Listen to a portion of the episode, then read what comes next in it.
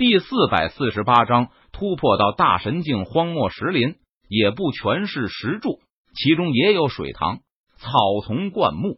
陈宇不知道自己来到了哪里，但是应该也还在荒漠石林的外围，因为期间陈宇遇到了一些妖兽，都是天神境妖兽。如果是群居的妖兽，陈宇就避开；如果遇到的是落单的妖兽，陈宇就出手将妖兽杀死。短短半天下来，陈宇就杀了三四只妖兽，收获颇丰。这时，陈宇来到一处水塘，水塘中开着莲花，其中水潭间一处莲花棚引起了陈宇的注意，因为这株莲花棚中的莲子闪烁着淡淡的光芒，一看就知道不凡。这应该是某种神药。陈宇看着莲花棚的莲子，他自语道：“如果服用，绝对能够有着奇效。”陈宇眼中闪烁着精芒，他想去采药。陈宇展开神识，观察了一下四周，并没有发现危险。于是，陈宇脚尖轻点地面，飞升而起，冲向了池塘间。就在陈宇准备伸手采摘莲花棚的莲子时，突然。陈宇感觉到了危险的降临，只见在莲花棚子的下方，一道黑影出现。不好！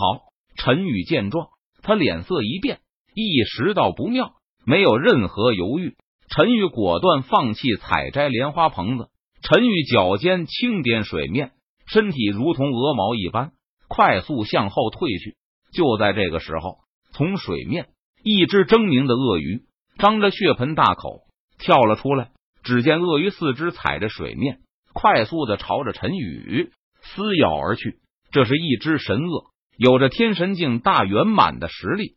想来他一直守在池塘中，等待莲花棚子的彻底成熟。凡是有敢窥伺莲花棚子的人或者妖兽，都被他给吃掉或者赶走了。陈宇退到岸边，他没有选择逃走。莲花棚子这种神药，难得一遇。而神鳄也不过只是天神境大圆满的实力而已，不足以让陈宇放弃。杀！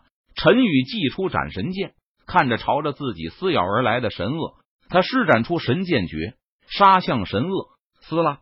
一道道凌厉的剑气，蕴含着恐怖的力量，携带着凌厉的锋芒，横空而过，仿佛撕裂天地，洞穿苍穹，朝着神鳄身上呼啸而去。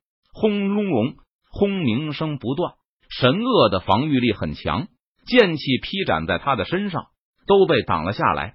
不过，巨大的力量也是劈的神鳄感到疼痛不已，不断发出嘶吼。神剑诀斩！陈宇手持斩神剑，低吼一声，劈斩而出。撕拉！只见斩神剑沿着神鳄张开的血盆大口劈斩而过，突施血花飞溅。神鳄直接被斩成了两半。陈宇见状，他不再理会神鳄，直接冲向莲花棚子。陈宇伸手一把将莲花棚子给摘了下来，然后收入空间戒指中。不过就在这个时候，这里的动静吸引了四周无数妖兽的注意，纷纷赶了过来。陈宇没有任何犹豫，他立即逃离了水塘。陈宇找了一处比较安全的地方。躲进了一个石洞中，陈宇用阵法将洞口封住，然后开启了系统的屏蔽功能。陈宇从空间戒指中取出莲花棚子，直接服下。眼下还是提升实力比较重要一些。在石洞内，陈宇盘坐在地上，他的身体散发出淡淡的金色光芒。陈宇将莲花棚子全部服下，入口即化，一股暖流在腹中升起。流转全身，陈宇运转天神诀，将这股暖流炼化。一股澎湃的神力汹涌而出，冲击着瓶颈。轰！不知道过去了多长时间，陈宇的身上猛然爆发出一股强大的气势。陈宇的修为突破到了大神境，终于突破到大神境了。陈宇睁开眼睛，他低声自语道。随后，陈宇继续修炼，稳固境界。几天后，陈宇停止了修炼，离开了石洞。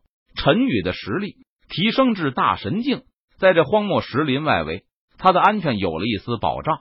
陈宇继续猎杀妖兽，短短的一个月，他就猎杀了差不多上百只妖兽。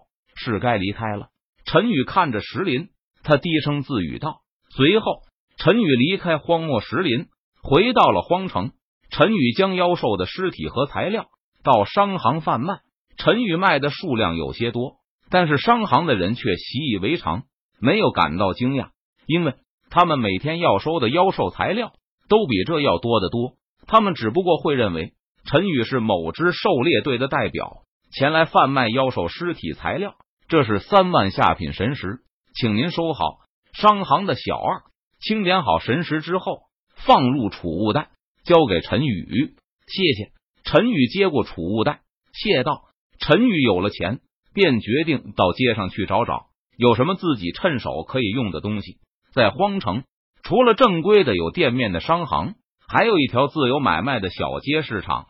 在这市场里，有许多人在摆摊，运气好的话，可以淘到意想不到的宝贝。陈宇进入市场，街上许多人摆着摊位，有妖兽尸体材料，有武器，有功法，有武技神通，总之。没有你不知道，只有你想不到。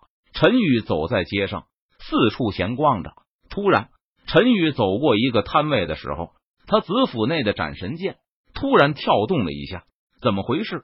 陈宇脚步一顿，心中奇怪道：“斩神剑异动，难道是有宝贝？”陈宇心中猜测道。于是，陈宇在眼前的摊位停了下来。这位公子，你想要买些什么？我这些宝贝。可都是从上古大墓中挖出来的，他们可都是一尊神王强者生前所使用的东西。摊主介绍着自己摊位上的各种宝贝，什么琉璃剑、霸王枪、神王铠、灭神刀，一个个的名字都非常唬人。你说的都是真的假的？陈宇闻言，他将信将疑道：“当然都是真的了。”摊主自信满满的说道。对此，陈宇持着怀疑的态度。一尊神王墓怎么可能这么容易就被一个天神境的弱者开掘？